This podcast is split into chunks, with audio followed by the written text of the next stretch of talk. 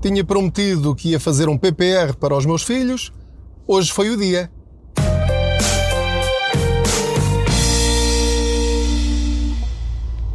Olá, eu sou o Pedro Anderson, jornalista especializado em finanças pessoais e aproveito as minhas viagens de carro para falar consigo sobre dinheiro para chegarmos ao fim do mês com mais dinheiro na carteira.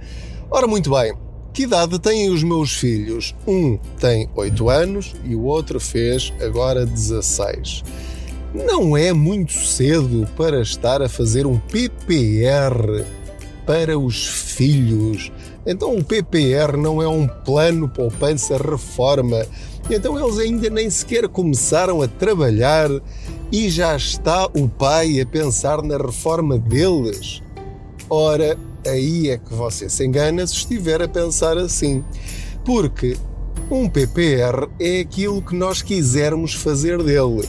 A ideia comum que existe entre os portugueses é que o PPR é uma coisa que se faz quando já nos estamos a aproximar da idade da reforma e então temos de começar a juntar, a juntar, a juntar dinheiro, porque já ganhamos bem, esperamos nós, nessa altura, para depois termos uh, alguma maquia, enfim, uma quantidade importante de dinheiro para gastarmos na reforma.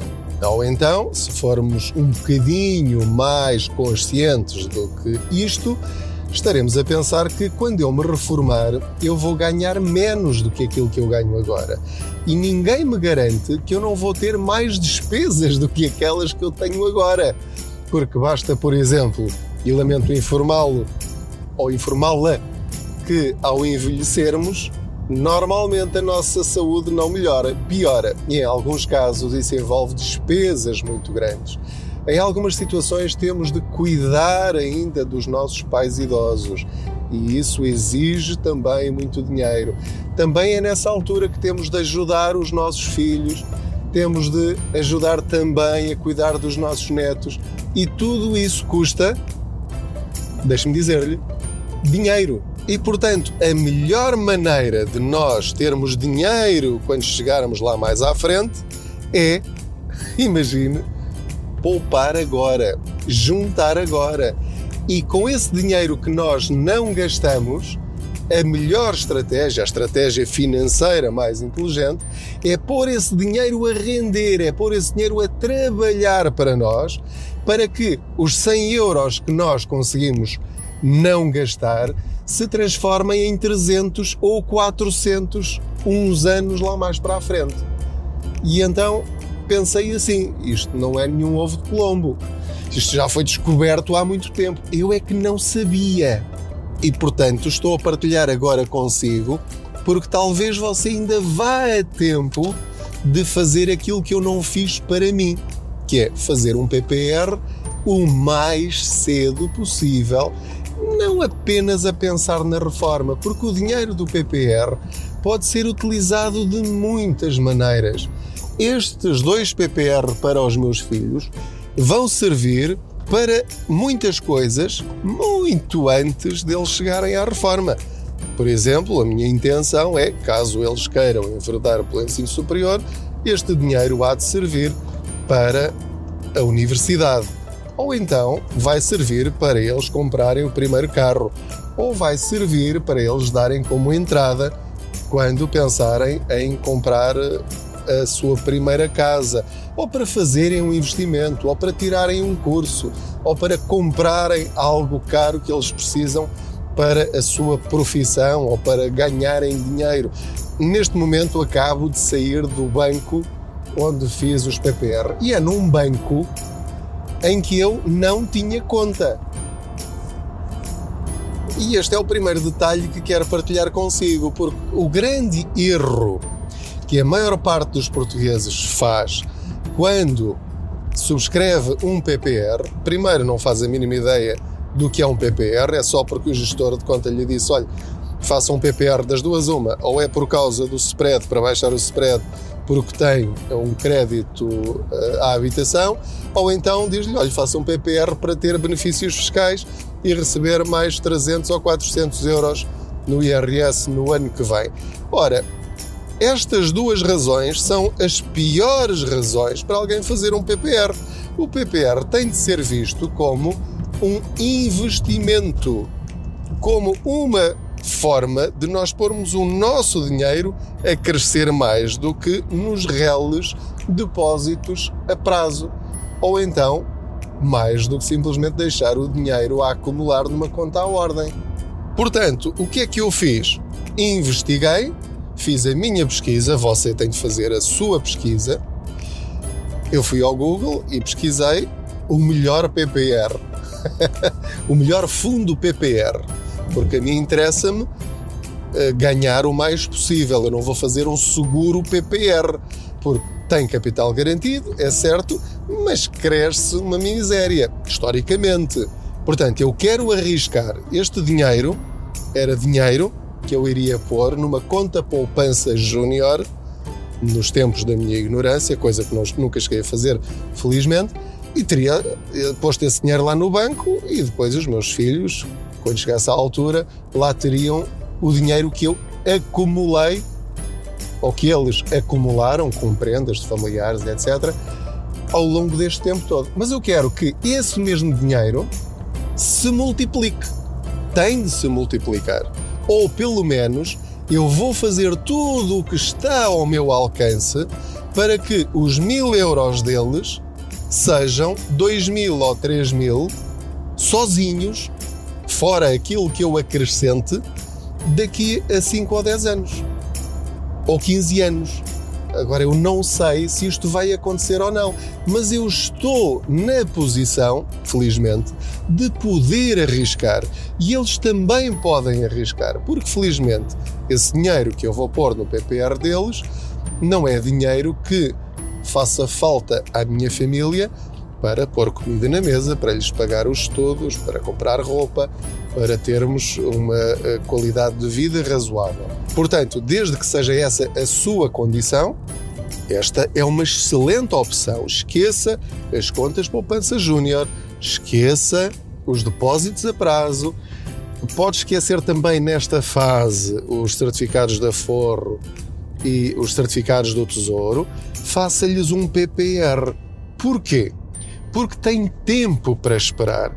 Embora haja alguns anos em que se calhar eh, vai crescer menos ou até pode ter um crescimento negativo, como por exemplo agora na fase da pandemia, repare que a senhora até me deu um, um exemplo que eu acho que é muito útil para perceber como funcionam os PPR. Temos conversa e uh, o que ela me disse foi: olha, e ela avisou-me e fez muito bem, embora eu já soubesse, ela fez bem em avisar, porque deve avisar qualquer pessoa que faça um PPR naquele banco ou em qualquer outro. Portanto, um fundo PPR não tem um crescimento garantido, nem tem capital garantido. Então, o que ela me disse foi: Olha, eu estou a avisar porque houve alguns clientes que fizeram o PPR em janeiro e fevereiro e depois em março caiu-nos esta pandemia em cima, as bolsas afundaram e essas pessoas agora, e estamos já perto do fim do ano, ainda estão a perder, ainda não recuperaram totalmente o dinheiro que investiram, embora já esteja lá próximo. Isto pode acontecer. E eu disse-lhe: olha, mas também pode ter acontecido o contrário, porque as pessoas que subscreveram o mesmo PPR, mas em plena pandemia, neste momento já têm se calhar 15 ou 20% de crescimento no mesmo PPR. Portanto, o que deve compreender é que o que conta não é o ano em que faz o seu PPR, mas sim o dia em que faz o seu PPR, ou seja, o valor a que comprou o seu PPR quando o subscreveu. É a partir daí que começa a contar o crescimento ou então o decréscimo, o, o prejuízo. Repitei aqui só porque aqui é um carro ia meter-se à frente. Estava eu a dizer que o que conta é a partir daquele dia o que sobe ou o que desce em relação a esse momento. E é aqui que entramos numa outra questão muito interessante, que tem a ver com o dia em que deve subscrever o seu PPR. Ora, muito bem, neste momento as bolsas já recuperaram da crise de março e de abril por causa da pandemia. Ou seja, aquilo que as pessoas perderam nessa altura, neste momento já voltou ao zero e já estão, eventualmente, dependendo do PPR e do tipo de ações e obrigações que estão dentro do PPR que subscreveu, enfim, pode já estar a ter lucro ou pode estar ainda um pouco negativo, mas já está mais ou menos ao mesmo nível de março.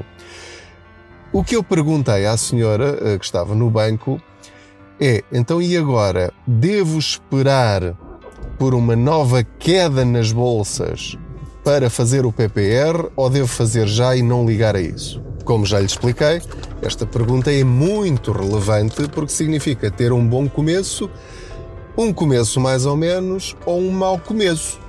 Aquilo que deve compreender, caso queira fazer um PPR, é que é muito difícil conseguirmos adivinhar, antecipar uma boa entrada no mercado ou os momentos em que deve reforçar o seu PPR.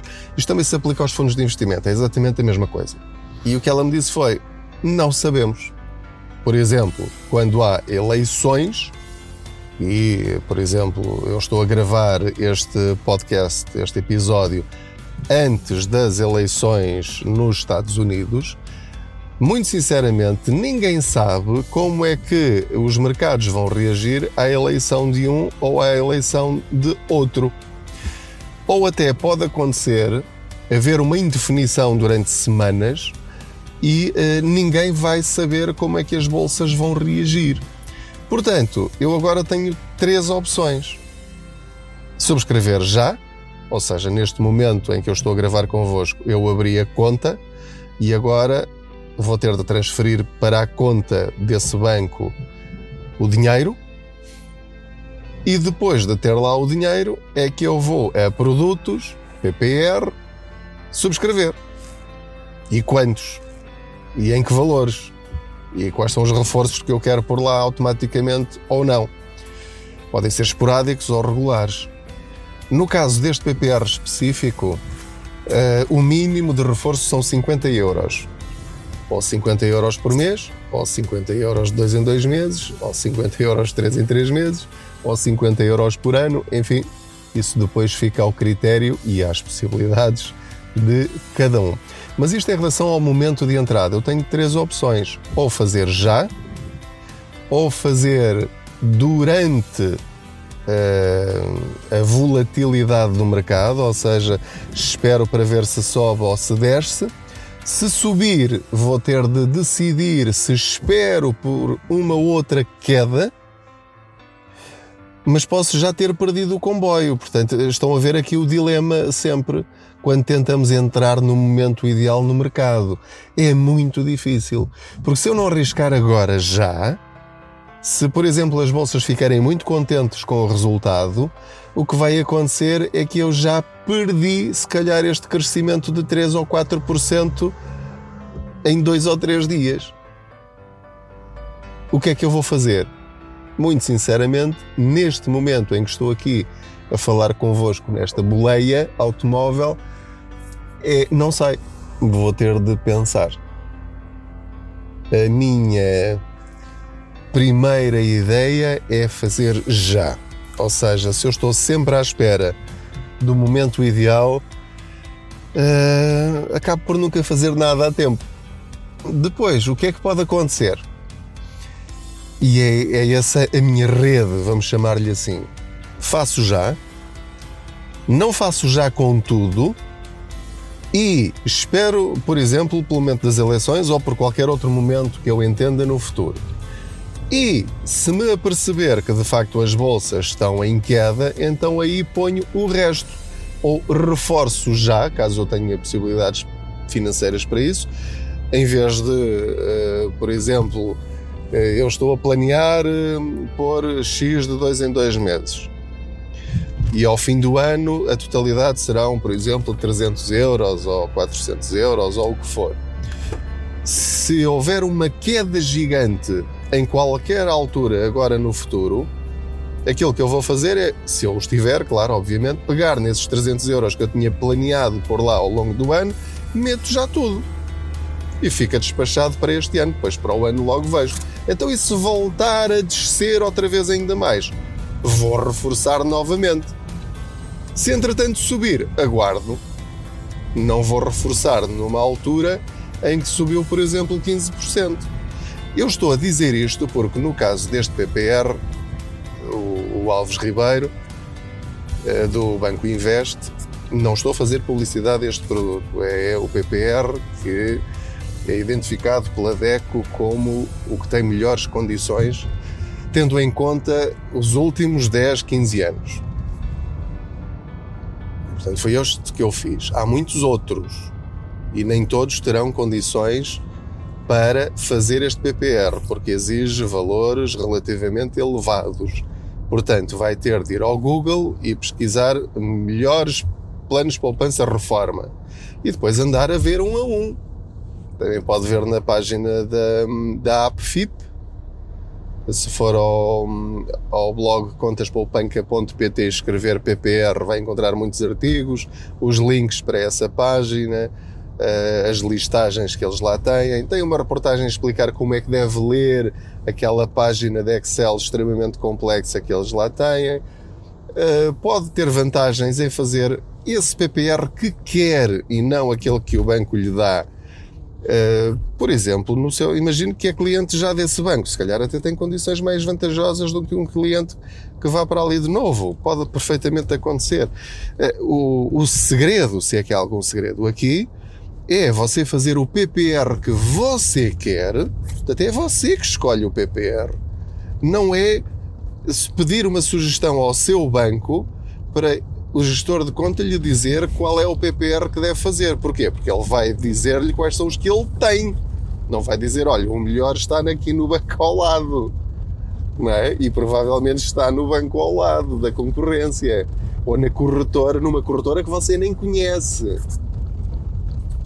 As corretoras, eu só descobri isto recentemente porque eu pensava, as corretoras são para as pessoas que são grandes investidores da bolsa e isso tudo. Não, as corretoras aceitam clientes absolutamente normais como você e eu e que não têm, aliás, são profissionais. Nós pagamos-lhes, obviamente, comissões daquilo que ganham, mas no pressuposto de que você também vai ganhar. Portanto, pode perfeitamente abrir uma conta numa corretora da mesma forma como abre uma conta num banco. E eles gerem o seu dinheiro. Ah, mas então mas eu vou pagar a pessoas para gerirem o meu dinheiro? Bom, pergunto-lhe eu, qual é o problema de pagar a alguém se essa pessoa lhe trouxer mais lucro do que aquele que conseguiria se tentasse fazer tudo sozinho? Qual é a lógica? Prefere perder dinheiro relativamente ao, ao que poderia ganhar só para ter você todo o trabalho? Bem, há situações em que é inteligente do ponto de vista financeiro pagar para que alguém ganhe mais com o seu dinheiro do que aquilo que você conseguiria fazer sozinho. É tão simples quanto isto. Tem de perceber quais são as expectativas, tem de dizer quais são as suas expectativas e eles vão dizer-lhe se vão previsivelmente conseguir atingir os seus objetivos ou não. E depois, se não atingirem os objetivos, você chama-os à pedra. É simples, olha, vocês prometeram uma coisa e não estão a cumprir. Como é que é, que é a nossa vida? E eventualmente muda de, de corretora, tal como pode mudar de banco. Mas, mas não fique preso ao medo de fazer. Ah, isso não é para mim, mas não é para si porquê? Ah, eu só tenho, eu só tenho 5 mil euros. 5 mil euros já dá para fazer muita coisa. Atenção, mais uma vez, não estou a falar do fundo de emergência. Esses 5 mil euros já os deve ter há muito tempo para situações como esta que estamos agora a viver. Estou a falar é para outros 5 mil euros ou outros 10 mil euros que possa ter eventualmente em carteira sem saber o que lhes fazer. Não os meta é numa conta a prazo. Ou pelo menos não meta tudo numa conta a prazo. Se tem 10 mil euros, porque é que não vai pôr, por exemplo, 3 mil euros numa corretora para eles uh, investirem por si. mesmo tenha de pagar comissões por isso. Avalie, pesquise, leia, vá ao Google e pesquise aquilo que lhe interessa e leia. Depois pense pela sua cabeça e pergunte, fale com pessoas, veja vídeos no YouTube, ouça podcasts sobre finanças pessoais, não apenas este. E eu depois vou dizer-vos como é que isto vai correr. Eu vou, da mesma forma como faço o balanço dos fundos de investimento, mensalmente conto também uh, dizer-vos como, como está a crescer ou a decrescer uh, o, o meu PPR ou os meus PPR. Porque acho que isto é importante para a literacia financeira dos portugueses. São coisas tão básicas e que nós não conhecemos e que, não, neste caso específico, não vão fazer a diferença na minha vida hoje. Mas eu tenho a certeza de que, se tudo correr como eu estou a prever, vão fazer a diferença na minha vida e na vida dos meus filhos no futuro, daqui a 5, 10, 15, 20 anos. É desta distância que estamos a falar. Não haja ilusões. Também pode ser para utilizar em, em compras mais cedo. Depois nós podemos utilizar a mesma ferramenta de formas diferentes. Eu posso utilizar um martelo para uh, pregar pregos, mas também posso utilizar o martelo, o cabo do martelo, para tirar uma coisa que uh, foi parar uh, debaixo do sofá, não é? Portanto, as ferramentas podem ser utilizadas de várias formas e um PPR é dessas ferramentas. Pode ser para investimento, pode ser para, hum, de facto, a reforma, pode ser para pagar uma prestação grátis da casa, pode ser para nos safar numa altura de emergência, pode ser eh, utilizado de variadíssimas maneiras. Eu tenho é de saber quanto dinheiro tenho e para que é que eu quero utilizar. Mas agora perguntam vocês: então, mas para levantar o dinheiro do PPR antes da reforma, e não sendo naquelas situações específicas do desemprego, da doença, das eh, propinas, uma pessoa é penalizada se levantar o dinheiro antes disso ou fora das condições legais. Tem de devolver os benefícios fiscais que recebeu relativamente ao dinheiro que levantar, mais 10% de multas, chamemos-lhe assim, por cada ano que passou. Ora, isso pode ser uma brutalidade. Não compensa de todo. É prejuízo na certa. Então, porquê é que eu estou a fazer isto? Porque o truque é muito simples, como vos estava a tentar dizer. É que basta que eu não coloque este investimento nos PPR no IRS do ano que vem, ele vai aparecer lá automaticamente. Eu vou ter de o apagar. Eu não quero receber mais no IRS por causa dos PPR, destes PPR especificamente. Se houver algum que eu queira que entre, então eu ponho esse, mas esse PPR será mesmo só para tirar na altura da reforma ou nas condições legais. Não é o caso. Eu não vou pôr nenhum PPR nas uh, declarações de IRS.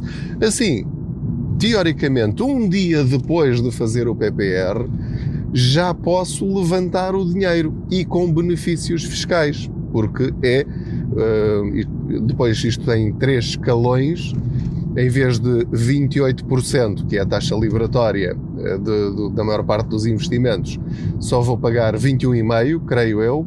Depois uh, baixará para 8%, creio eu, passados 5 anos ou 8 anos. Agora, não, não, como estou a conduzir, eu não tenho aqui papéis, estou a falar de cabeça. Seja como for, o imposto sobre as mais-valias vai descendo. E, portanto, para os meus filhos, e uma vez que a minha intenção é levantar este dinheiro, ir reforçando ao longo do tempo, eh, num prazo mínimo de 5 anos, eu eh, estou a contar com essa grande vantagem, que é, no final, eu vou ganhar na fiscalidade portanto, pagando menos impostos sobre os lucros, vamos chamar assim, do que se tivesse esse dinheiro, por exemplo, num fundo de investimento em que se calhar crescia mais um bocadinho uh, todos os anos do que o PPR, mas no final, sobre o lucro total, eu vou ter de pagar 28% para o Estado. Uh, se for um fundo de investimento nacional, vou ter de uh, fazer esse desconto na fonte, ou seja, o próprio Banco Português antes de me entregar o dinheiro na conta, retira os 28% e só me entrega o valor líquido na minha conta à ordem. Ou então, caso seja um fundo estrangeiro, eh, que são todos os que eu tenho, vou ter de, depois, na declaração de IRS do ano em que fizer o resgate, vou ter de dizer qual é o fundo, qual foi o valor a que eu comprei, o valor a que eu vendi descontar as eventuais comissões e depois vou pagar 28% no IRS das mais-valias, de quanto eu lucrei, mesmo que tenham passado 20 anos. Serão 28% sobre os 20 anos de lucro que tive, descontando as várias comissões que tive. Eu vou ter de preencher isso tudo à mão, não aparece pré-preenchido. Um, vou ao respectivo anexo, tenho de pôr a identificação do fundo, que é uma espécie de bilhete de identidade, uma série de, de números, cada um deles tem a sua identificação, tipo BI ou de cidadão. Uh, vou ter de dizer o valor, vou ter de, da compra, o valor da venda, uh, quanto é que lucrei e depois uh, a AT, a Autoridade Tributária, faz as respectivas contas nesse sentido. Foi, portanto, por todos estes motivos que decidi fazer um PPR para cada um dos meus filhos e vou aproveitar também para fazer um PPR para mim e para a minha mulher, embora já vá um bocadinho tarde. A minha perspectiva é tarde no sentido em que eu devia ter começado aos 25 anos, eh, mas não comecei. Comecei agora perto dos 50, aos aos 47. Mas já agora aproveito também para meter aqui mais uma bucha. É que eu não sou obrigado a levantar, resgatar o meu PPR assim que eu chego aos 60 anos ou aos 67 ou à idade da reforma. Porque é que eu não, se não precisar do dinheiro, porque é que eu não hei de continuar com ele lá, sempre a crescer, cada vez mais, porque quanto mais antigo for, em princípio, em princípio, mais crescerá, porque ele vai apanhar anos de quebra, como já lhe disse, e portanto posso estar a arriscar demais. Haverá uma altura em que, se eu já lá tiver um bom valor, ou seja, qual for o valor, vou transferi-lo para um seguro PPR que tenha capital garantido, que é para não eh, perder em, em três meses tudo o que demorei 15 eh, anos a, eh, a ganhar. Portanto, essa é a atitude inteligente. Agora, chegando à idade da reforma, dizia eu, caso eu não precise daquele dinheiro, o que é que eu vou fazer? Não o resgato, vou deixá-lo continuar lá. Não é? Porque é que, quem é que me obriga a levantar o PPR? Ninguém. Então, e se eu precisar do dinheiro? Vou tirando aos poucos. Imagino que eu, por exemplo, tenho lá 15 mil euros ou 20 mil euros nesse PPR. Estou a ser otimista. Alguns terão mais, não é? Depende das possibilidades de cada um. Em vez de pegar nesses 15 mil euros ou 20 mil euros e transferi-los para a conta à ordem para depois ir gastando, não. Chego ao meu PPR, digo ao banco: olha, quero este mês resgatar 200 euros. Porque só preciso de 200 euros desse, desse valor nesse mês. Ou então decido, olha, todos os meses vou levantar 200 euros mas deixo o resto lá a continuar a render. Ou seja, ao fim de um ano, aqueles 200 euros que eu tirei, se calhar já foram repostos pelos juros do dinheiro que lá está. E assim sucessivamente aquilo vai continuar sempre a render dinheiro. É uma espécie de fonte interminável de dinheiro para si. É com estes truques simples que nós pomos o dinheiro a trabalhar para nós. Nós só temos é de pensar nisto um bocadinho e perceber como funcionam estas ferramentas para as utilizarmos a nosso favor. É tão simples quanto isto. Esta viagem já vai um bocadinho longa desta vez. Estas conversas são gravadas durante as minhas viagens de carro. Não tenho nada escrito, vou apenas conversando consigo sobre dinheiro, fazendo de conta que vamos aqui os dois, ou os três, no caso de ir acompanhado no seu carro, é, para tentar melhorar um bocadinho a, o nosso conhecimento sobre dinheiro, porque isso ao fim do dia, ao fim do mês, ao fim do ano, vai dar-nos mais independência financeira. E o objetivo é eu ser dono do meu dinheiro. Eu é que sei o que é que faço com o meu dinheiro. Não são as empresas, não são os gestores de conta, não são os outros. Eu é que sei quanto ganho, quanto gasto, para que quero o dinheiro e quais são os meus objetivos no futuro. Depois de saber isto, é muito mais fácil escolher as ferramentas ideais para atingir os meus objetivos. Muito obrigado pela sua companhia, boas poupanças, proteja-se.